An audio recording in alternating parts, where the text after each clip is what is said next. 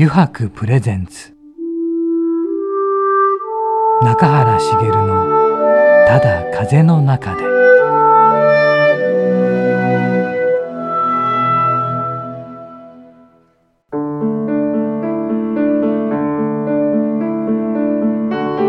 皆さんこんにちは。声優の中原茂です。中原茂のただ風の中で。今回もですね横浜駅から徒歩10分ほどのところにあります湯泊横浜本店よりお送りしてまいります、えー、今回のゲストはですね乗り物絵師の轟智弘さんです。さて中垣くんはい。轟さんとはどのように？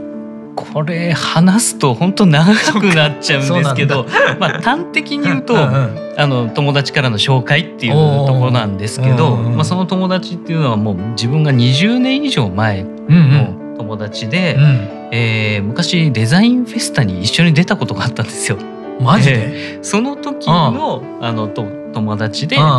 ーまあ、今回あの出ていただいた経緯っていうのは後ほどまあ本編で話すとしましてもうそういう懐かしの友達からの紹介っていうなるほどね、はい、じゃあね早速ね話を伺っていきましょう。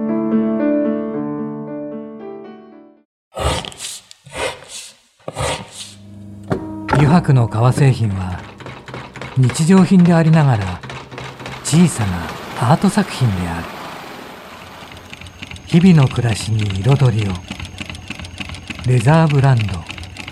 油白。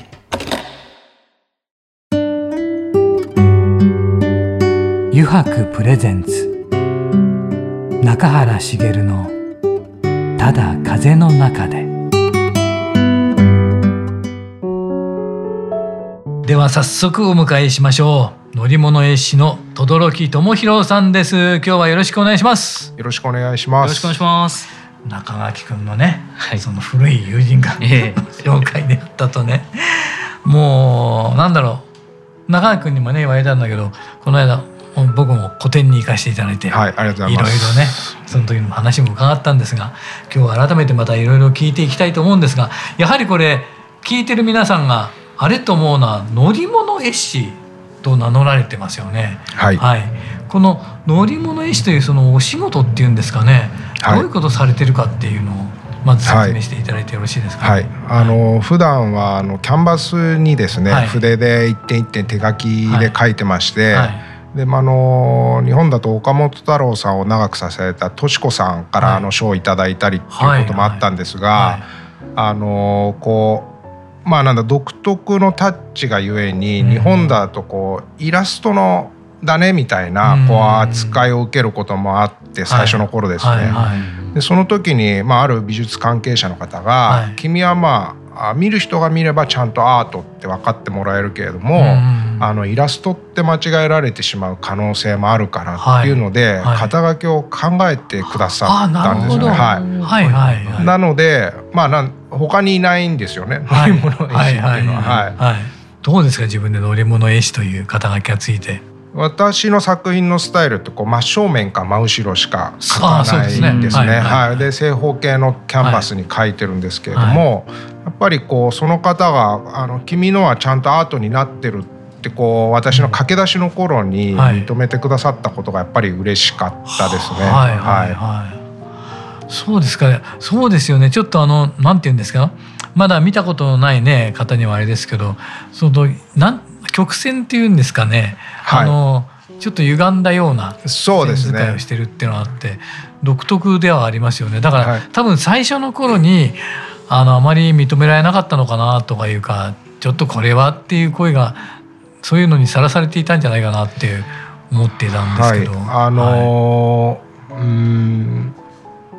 なんかこう伝わりやすいものを作ってるとはやっぱり思っていなくて、それはまあ今もそうなんですけれども、でもあの一部の方でも深く伝わってってくれればいいなっていう、はいはいはい、だからこう審美眼のある方が「ああこれ面白いね」って言ってくださるようなものを作りたいっていうのはまあ大学生の頃から今でもこう変わらずに持ち続けてる気持ちですね。はい、そうですね。あのだから最初に見見ていると例えばあの GG とかでね作られているのかなと思ってただそれを実物を見せていただくと全部手手書きじゃないですか。はい、それのだからやっぱり実際に見ないとわからないところはありますよね。そうですね。えー、あの私自身もこう曲線を使っていろんな角度から見た、はい、あ車のこうアングルのラインを自分なりにこう消化して一枚の絵としてこう表現してるんですけれども、あの塗りのクオリティっていうのはやっぱり、あのラインがそういうふうに独特なもんで強いもんですから、やっぱり塗りのクオリティはこうきちっとこう高いレベルの仕事をしたいっていうのをずっと思っていたんですよね。ただこうスマホがどんどん進むね進化していくに従って、まあ今だとすごい綺麗じゃないですか。はいはい、そうそう写真に撮ると、本当にこう印刷したんだなって思われてしまうことが逆に増えていて。だから中垣さんも中原さんもこの間、はい、あの作品見てね、はい、い。ただいてやっぱり写真と全然違うんだねっておっしゃってくださって、やっぱりなんかこうそうするとなんだろう自分のやってたことが、ああよかったなみたいな。そうですよね。今みたいなこの独特のタッチになっていったあ経緯ってどんなだったんですかね？まあ最初からこうじゃないですよね。きっと多分。そうですね。はい、あのまあ大学生の頃思っていたのは、はい、まあ自分にしか引けない一本の線が引けるようになれば、はい、食べられるんじゃないかと。はあ、その世界で。ただ、わわからないですよね。大学生レベルだとどんな線が弾ければいいのか、はい、誰とも被らないのかとか分からなくて、はい、だからまあ結果的にはあのニューヨークのアートフェアで出展した時に、はい。あのまあ、いろんなギャラリー声かけてくれたことで、一応まあ絵で生活できるようにはなったんですけど、それまでやっぱり30 31歳ぐらいまではやっぱりなんだろうなこうもどかしさっていうのはずっとありましたよね。はいどこであのような表現をされようと思ったんですか？あのもともとピカソの中でもあの陶器の作品とか好きで、はい。はい、あの陶器の作品って結構自由に彼が描いていて、はいはい、であとはあの子供が描いた絵とかって、はいはい、パースが狂ってるのになぜか、うん、あれこれ本物こうかもしれないって思わせる強さとか。まあ、逆にその本質をつかむ何かが子どもの絵にもあると思うんですよね。だからこう説明的なものだったら、まあ、写真でいいんじゃないのかなって私は思うのでそうじゃなくこう本質を描きたい表現したいっていうのがベースにあってでその中で自分なりの線を探っていった時に、まあ、今みたいな、まあ、ぐにょぐにょしたものに行き着いたみたいな。あなったんですね。そうですね。ねあの線だけじゃないですよね。うん、色数の方もだんだんと増えていって。ああ、そうですね、うん、そうですよ。だからね、色もね、あれだけの色を使っているのに、そのガチャガチャしてないというかですね。はい、なんかまとままとまってるって言い方もこういうこういう言い方しかできなくて申し訳ないんですけど、なんかそれを感じましたね。がなんかどちらかっちゃってるわけじゃなく、はい、ちゃんと。どう考えられててあれだけの色をねあえて配色されているのかなっていうのは。車のシリーズでいうと2,500枚ぐらい今まで書いてきて、である程度こう経験値はあるので、はい、なんだろうなまとまるように仕上げようみたいなことは、うん、自分の中でコントロールはある程度できるようになってるとは思うんですけど、うん、でもやっぱり今でも迷うことはよくありますし、はいはい、それも何色も迷うというよりは12色で迷うことが多いんですよね。であの着物をお召しになる方とかってこう差し色を気にされたりってよくあるじゃないですか。まあ、その一色によってこう顔の色が鮮やかに見えたりもしまで逆にこう具合悪く見えてしまったりっていうのがあるように絵も私は同じだと思っているので大きな面で色をどうしようって悩むことって実はほとんどなくてむしろ小さい面積とか中央じゃない部分の場所なんだけれどもそこの一色によって画面の印象作品の印象がガラッて変わってしまうなっていうのを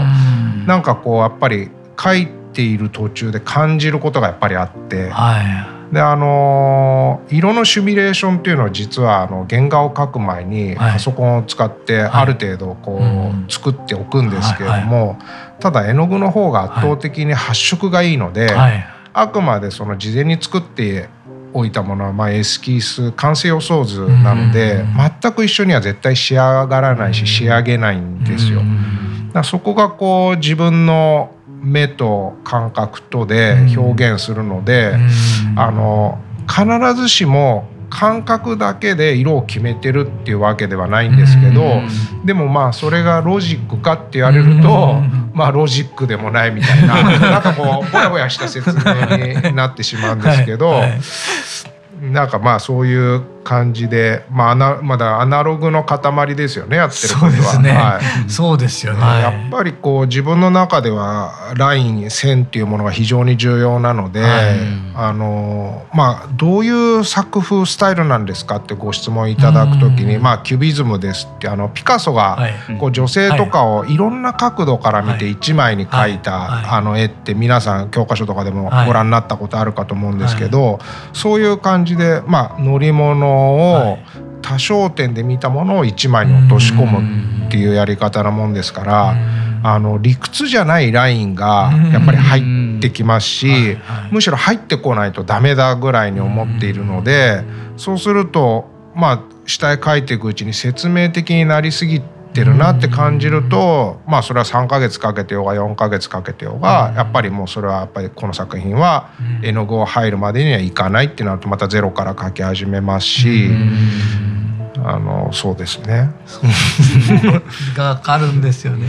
であのこの間個展見せていただいた中であれ他のものもあるじゃないですか。車の他にも、はい、猫であったり富士山であったり、はい、でまあその時ちょうど中垣君もいたので僕もその話を聞いたんですけど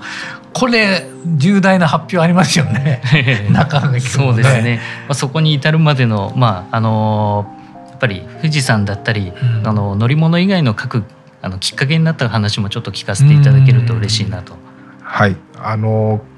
去年ですね2021年のお正月に、はい、あの渋谷西部の全館プロモーションとして、はい、あのお正月なので七福神を書いてもらえないかっていうご依頼を受けたんです。ただそのきっかけっていうのはあの以前あのパリのリトグラフの専門工房で、真っ赤な招き猫を作ったんですね、版画を、はい、リトグラフを。でその真っ赤な招き猫っていうのが、はい、あの江戸時代に天然痘が流行って、いっぱい人が亡くなって、まあ、まさにこうコロナの今の状況みたいな感じの時に厄除けで生まれたのが起源って言われてまして、はい、でその時はあの、まあ、本当に世界の一流って言われる工房で作るに際してやっぱり日本的なものも車以外で作りたいなっていう思いでその時は作ったんですけど。やっぱりこう以前からその郷土玩具っていうもともと日本に古来からあって生活に根ざしていて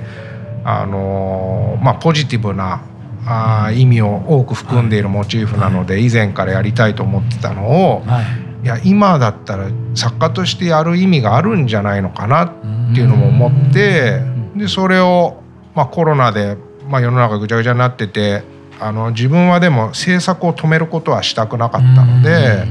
それをやっていた時にたまたまその関係者の方が見てそれからあの七福神をかけないかっていうのでご依頼いただいたのがきっかけなんです。でその時にまあその時は全然富士山は書い。てなくて、ただあの渋谷のあのスクランブル交差点渡ってすぐの大きなウィンドウ15メートルのウィンドウでその七福神のまあ大きなパネルを飾るってなった時に実はもう一面ウィンドウがあるって言われてで柱が真ん中にあるもんですからどうしてもこう続きで絵が見れないので、はいはい、別々のものを一個ずつ描いてほしいっていう時にやっぱりお正月で、はい、しかもこう前向きにみんながなれるようなものを描いてほしいので、はい、宝船と富士山をお願いしたいんだって言われて、はい、それで富士山をってなったんです。二つともそういうことで生まれたっていうわけなんですね。そうなんですよ。はただ富士山描くなんて全然思ってなかったので、ずっと車電車みたいな乗り物ばっかり描いてましたから。だから最初お断りしたんですけど、ただその柱があるからどうしてもっていうその、まあ、明確な理由があったんですよね。あとやっぱりウィンドウって、まあ、その時も実際緊急事態宣言が東京は出てたので。みんな見えない閉塞感って抱えてたと思うんですよね。だからそこに自分の作るアートが何かこうね役に立てるんだったらっていうのであの富士山を描いたらあの好評いただいて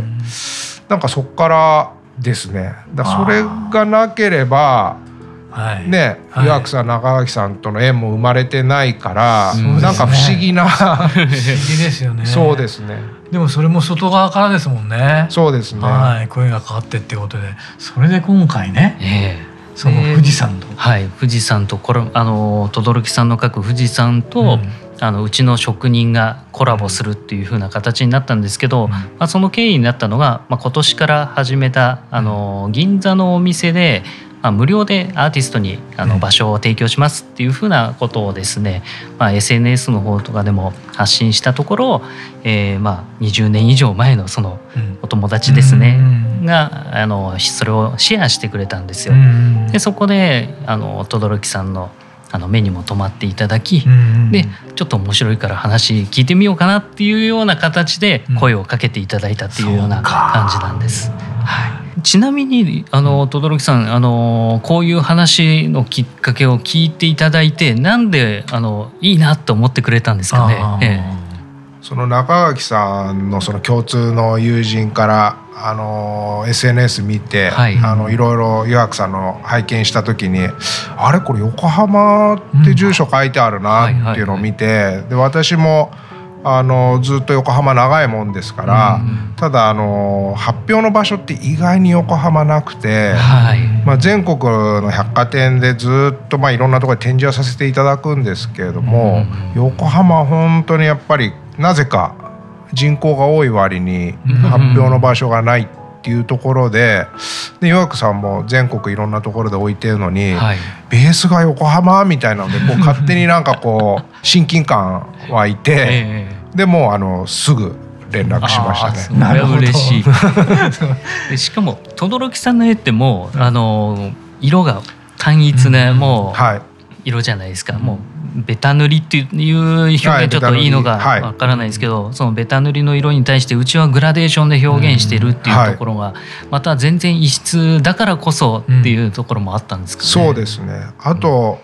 あの私はきっちり塗るこうベタ塗りって言われる表現でやってるじゃないですか、はい、ただヨアクさんとこうグラデーションでこう美しいけど色も深い色があったりとか、こうグラデーションの中でのこう一つの世界観を持ってるっていうのを感じてるんですよね。なのでこう塗っているとかこう着色の仕方は違うけれどもなんかこう美しいものを作っている人とコラボしたいっていうのはやっぱりこう真っ先にあって、それがやっぱりきっかけに大きくなりましたね。い嬉しいです、まあ、今回作る作品に関してはあの富士山のあの細かいピースになるんですけど、まあ、それのそこに使う革をですね全て、えー、革の製品を作る時の端材から作らせてもらうんですよ。本当にあのエコで、まあ、サスティナブルな、あのアートとして、えー、表現したくて、まあ、そこにも賛同していただいてっていうところがありますね。うんそうですね。あの工房を邪魔して革拝見した時に、うん、革の素人からしたら、はい。えこれが使えないの？みたいな、だプロからすると、はい、いやこれはあのうちの製品には使えないんですってのを聞いた時に、こだわりも感じたんですけれども、逆になんかそれとうまくコラボして、何か新しいもの、新しい世界観を作り上げれたら、うなんかそれってこうみんながハッピーになることじゃないですか。だなんかこう見た時にこだわりも感じたんですけど可能性もすごい大きく感じたんですよね。嬉しいですね。で出来上がった作品が今目の前にあるというのは、ね。えーね、お客様はその6月15から、あの2週間ですね。そうだね。見ていただけるような機会を設けてますので、はい、やっぱりこうネットだと伝わりにくいですよね。本当に、まあ、うちの製品もそうですけど轟さんの作品も自分も最初 ネットで見た時は正直申し訳ないですけどふーんでしかなかったんですけど 実際見させていただいたらわ全然違うっていうのを感じたんで本当にそこに共通点もあの見出したのかなと思いますね。そうだね。でもそうやってまあ、広がってきたわけですよね。車だけだったものが猫があったり七福神があったり富士山があったりして。でもまあ基本は変わらないわけじゃないですか、はい、轟さん自身の描くものの基本っていうのは。だから轟さんがこの中のこの絵の中でなんかとてもこれだけはって大事にしてるものとかってありますか？何か。そうですね。自分の中ではこうやっぱり見てくださった方が楽しくなったり前向きになってほしいっていうのは結構自分の中で大きなテーマの一つとしてありますね。やっぱりそれが一番自分が思っていることでもありますかね。そうですね、うん、あのー、さっきその郷土玩具をモチーフに笑福シリーズっていうのも始めたってお話しましたけど、こうなんかこう暗い絵を描くのは自分じゃなくてもいいかなっていうのもあって、まあ自分自身が当然どちらかといえば明るい絵のが好きっていうのはベースにあるんですけれども、あの大学は神戸に行ったんですけど、あのずっと横浜に住んでまして、で神戸に行った時にあのちょうど阪神大震災を経験したんですよね。でその時に、まあ、本当に震源の目の前海の目の前に住んでたので、はい、まあ、津波が来たら本当にこう、まあ、どうにかなっちゃってたかもしれないぐらいのとこに住んでたんですけど。あのやっぱりこうなんていうのかな時間に限りがあるっていうのはよくね、はい、あの一般的に言われてますけど、それがこうちょうど成人式の2日後とかそんなんだったんですけど、すごいリアルに感じて。で本当にあ時間ってやっぱ限りあるんだなっていうのを感じて同時に自分としてはこう前向きになれる作品だけを作ろうっていうのをそれによって決めることができたんですよね。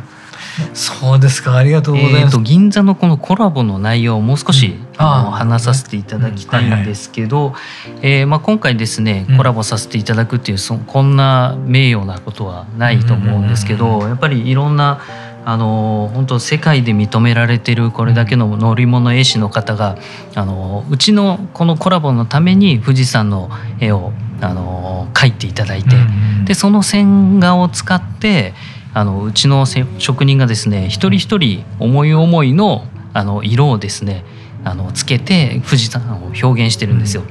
ですのでそこの革の染色の仕方も普段やってるやり方だけではなく、えー、今までやってきた、あのー、まあ、絵を描いてた人間とかも多いので、うん、えー、絵の具を使ったり、うん、それからあの染色でも皮の表面ではなく裏を使ってみたりとか、うんね、もう一人一人の個性をしっかり出して、うん、えー、轟さんのこの富士山とコラボをさせていただいてるんですけど、うん、えー、一人一人の作品とそれから、あのみんなで一つの作品を作るっていう大きな作品も今回作っていまして。ね、はい、でその展示がですね6月の15日から、うん、えー、28日までの期間展示させていただきます。うん、でもちろんあの購入もできるようになってますので、うん、ぜひいらしていただければと思いますね。ね。見てもらいたいね。はい。えー、やっぱりこれやるね、うん、やるにあたっていろんなことがあったんですけどそれは後半で 話させていただくとしまして、えー、うん、まずはこのあの作品を見に来ていただけたらなと思います。ね、ぜひ見ていただいて手に取っていただいてね、はい、うん、していただきたいですね。はい。じゃあ轟さんあのまた次回もよろしくお願いいたします。はい、それでですね次にもう一つコーナーがありましてあのくじやろうぜというコーナーがあってですね、はい、ちょっと轟さんにくじを引いていただいてそれにそそれのそのくじにそくじに書かれたことに質問に答えていただくというコーナーがありますので、えー、こちらもぜひね一緒にお願いしたいんですが、はい、どうですか？よろしくお願いいたします。はい、お願いいたします。よろしくお願いします。じゃよろしくお願いします。油白の革製品は日常品でありながら小さなアート作品である日々の暮らしに彩りをレザーブランド油白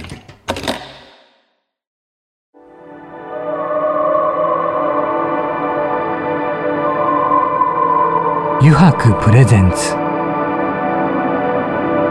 中原茂の「ただ風の中で」さてここからの時間はですね9時に書かれた質問に沿ってゲストの方とトークをしていこうと思います。9時やろうぜのコーナーです。轟さん早速ですがここに9時がありますので弾いていただけますでしょうか？はい。お願いしますじゃじゃん。うちのディレクターがいつも書いてるんですよ。いろいろ。さてああこの際なので何か中垣さんに言いたいことがあったらどうぞ。何かありますか？中垣君に対して。あのーはい、まあ今日含めて4回か5回こう、はい、本社工房含めて来させていただいたんですけれども、あのー、結構なんだろうな。私自身こう好き嫌いがはっきりしてる方なんです、人に対してとか。なんですけど中垣さんこう共通言語をすごい感じて、やってることは違うじゃないですか。まああの大きな意味では色を扱う仕事っていうことでは一緒ですけど、革と、まあ、キャンバスに絵を描くっていうのって私自身の中ではだいぶこう遠い世界なんですけどいろいろ話をしていると、ああなんかそれ分かりますっておっしゃってくださって、はい、それもこう上辺で言ってるんじゃなくて、本当にそう感じてくださってるっていうのがあるので、なんかこう初対面の時からこうキャッチボールがスムーズにできた印象が。あの1を言って本当に10を知るまではいかないにしても、はい、なんか一言で「あこういうことですよね」が大体共通してるのが、自分もものすごく話しやすかったなと思って。でこの間の個展にお二方来てくださった時に話をして、あのやっぱり、ねあの私今作業場を、はい、あのシェアオフィスでやっていてでそれっていうのはもともとアトリエも持ってた時あるんですけど、こうやっぱり一箇所描いたり塗ったりしたら次どうしたいってイメージが湧くからこうエンドレスにずっと作業してやっぱり体の調子崩したことがあって、でシェアオフィスだと、ある時間になると皆さん帰られるのでああもう帰る時間なんだな普通はみたいに思うので、まあその気づきがあるのもあって 今それをしてるんですけど、ただ一個ルールがあって、あの平坦なところを歩いてるだけなのに。つまずくようになったらもう限界なので 帰るようにするようにしてんですって言ったら中垣さんが「それ分かります」もう本当もう大きくうなずける。大きくうなずいてたよね。分かりますでもなかなかそう「分かります」っておっしゃる方そんなに会ったことないので だからね今でこそ中垣さんたちが作る、ね、作品、商品ってこう魅力的でいいなって思ってる方多いと思うんですけど、その前にやっぱり、あるその地獄を経験してきてんだなっていうのが、なんかこうシンパシーを感じますよね。なるほど。ありました。えー、あんなには激しくわかりますっていうのはなかなかないよ、ね、めちゃくちゃよくわかる。普通平らなとこでつまずかないですから、ね、つまずかないんですね。ないです平らですからね。つまずくってことはなんかね突起物があるとかね、はい、段差があるとかですからね。足が上がってないんですよ。足が上がる そうですね。あとはもう一個私の場合だとこう、はい、持ってる絵皿を落とした時にも、はい、あもう持ってられないんですね。持ってられない。一応その2つのルールだけはあります。なるほど。わかりました。なんかミス多くなるとあダメだなってわかりますよね。はい、あ、えー、そうか。それで体の不調とかを感じるわけですもんね。ありがとうございます。はいじゃじゃあもう一枚お願いします。すごいな体の不調でね。あ今生活面で一番気をつけていることは何ですか？生活面で。早く寝るですね。早く。そうですね。そうか早く寝る。あのーはい、以前お客様に言われたのが、はい、ギリシャ神話でこう創造の神ってなんか夜の神様らしいんですよね。あそうなんですね。ですよね。はいはい、でだからあの夜ってこうミラクルが起こるとかって言うじゃないですか表現とかで。でもあるこうキャリアをこう積んでいった時に、はい、やっぱりこう質の高い作品を作るのはもちろんなんですけど、はい、ある程度の量も作らなきゃいけないっていうそのコンスタントにちゃんと作らなきゃいけないっていう段階に来た時に、夜こう深夜までやって、いいものが生まれることもあるんですけど、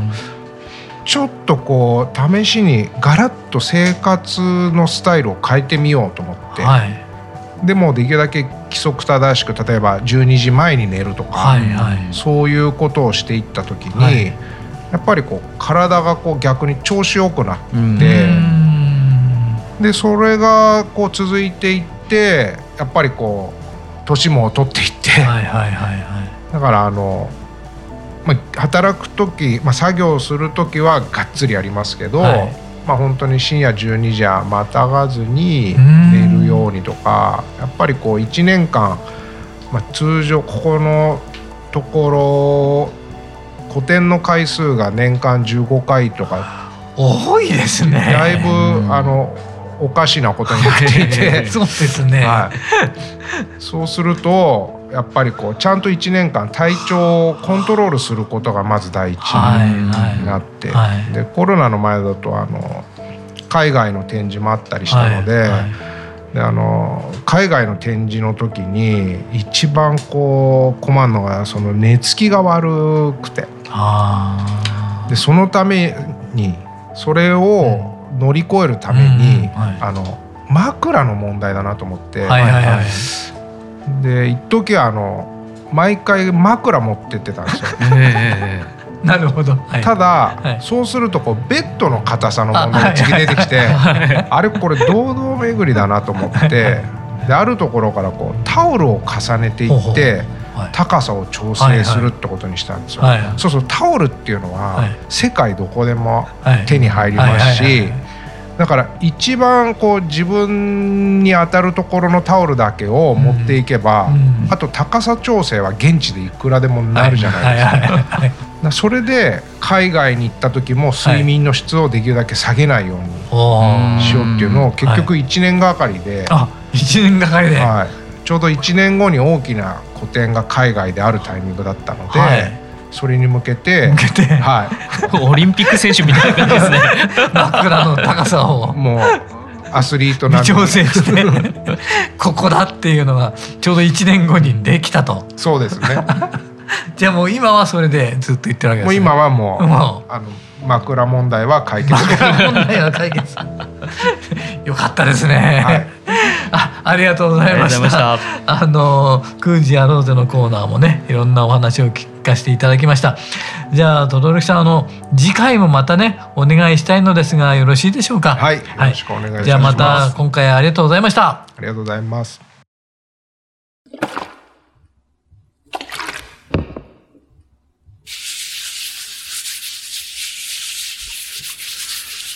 油白独自の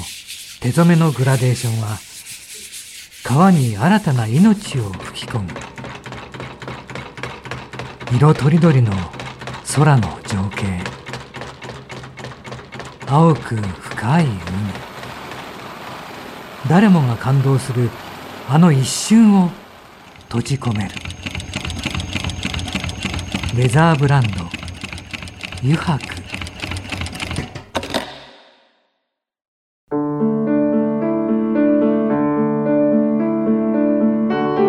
原茂のただ風の中でそろそろエンディングのお時間です。さてね今回いかがでしたでしょうか？やっぱりね僕も個展に行かせてもらってね轟さんの作品をもう実際に見ないとわからないなと思いました。ね中垣くんはい、うん、やっぱこの実物をですねそう。はい。油白の銀座の方まで6月の15から28までの間に見に来ていただけると非常に嬉しいですね。ね、ねはい、コラボでねなるからね、はい、コラボ作品以外にも、うん。あの轟さんの,、あの普段の作品も飾らせていただくような形になりますので、うん、ぜひ期待していただけたらと思います。はい、皆さんぜひよろしくお願いいたします、えー、それではまた来週この時間にお会いしましょう。中原茂のただ風の中で。お相手は声優の中原茂でした